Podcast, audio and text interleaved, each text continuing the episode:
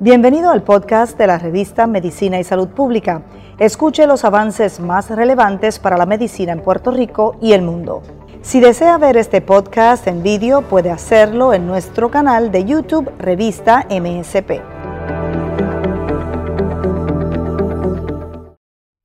Mascarillas quirúrgicas desechadas, un peligro para los animales.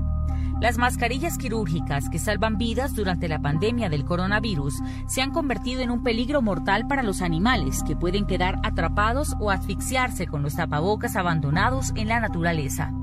Se han encontrado mascarillas desechables en aceras, ríos y playas en todos los continentes, desde que se han vuelto obligatorias en los espacios públicos de muchos países para frenar la propagación del coronavirus. Las mascarillas fabricadas con poliéster y polipropileno pueden tardar cientos de años en descomponerse y pueden ser un peligro latente para los animales. En Inglaterra, la Organización de Protección de los Pájaros, RSPCA, rescató una gaviota cuyas patas quedaron encadenadas en una mascarilla. Y en Brasil, una asociación de protección del medio ambiente encontró mascarillas en el estómago de un pingüino, cuyo cuerpo fue arrastrado a una playa pero los más perjudicados por estos desechos médicos podrían ser los animales marinos.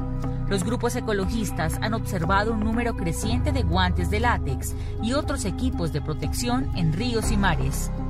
Más de 1.500 millones de mascarillas acabaron en los océanos el año pasado, es decir, 6.200 toneladas de desechos plásticos adicionales, según la organización medioambiental Oceans Asia, que ha pedido a los gobiernos que aumenten las multas contra quienes echen basura a la naturaleza y se fomente el uso de mascarillas reutilizables.